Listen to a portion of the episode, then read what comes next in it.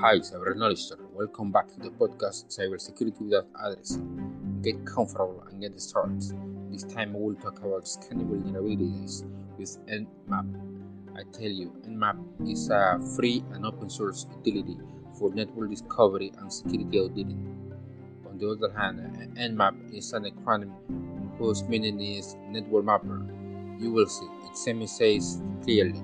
Nmap basically allows us to perform a port, a port scan on the target we want to examine. This scan shows us which ports are open, closed, filtered, or simply closed. Each of these states give us the opportunity to know how safe are the ports.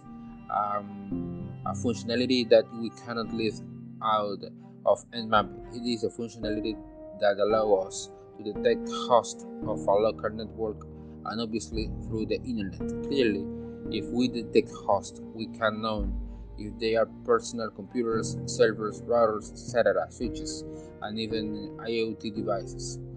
That said, you can know if they are currently connect, connected to the internet or, or to the local network.